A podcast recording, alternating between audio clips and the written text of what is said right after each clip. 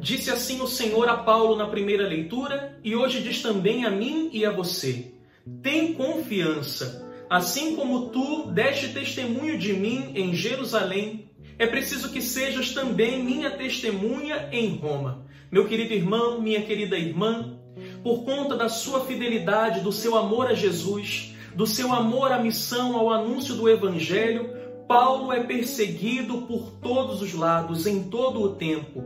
Tramam contra a vida dele, procuram destruí-lo, procuram matá-lo. E eu acredito que diante de tanta perseguição, diante de tanta dificuldade, o coração de Paulo começa a se cansar. Como às vezes, nas batalhas, nas lutas da nossa vida, o nosso coração também se cansa, não é mesmo? E é nessa hora que Jesus vem ao encontro de Paulo e diz para ele: não se canse, tem confiança, continua a caminhar porque eu estou junto contigo. Eu te respaldo, eu cuido de você. Hoje o Senhor diz também a você: tem confiança, não pare de caminhar, não se abata, segue em frente, porque eu estou contigo.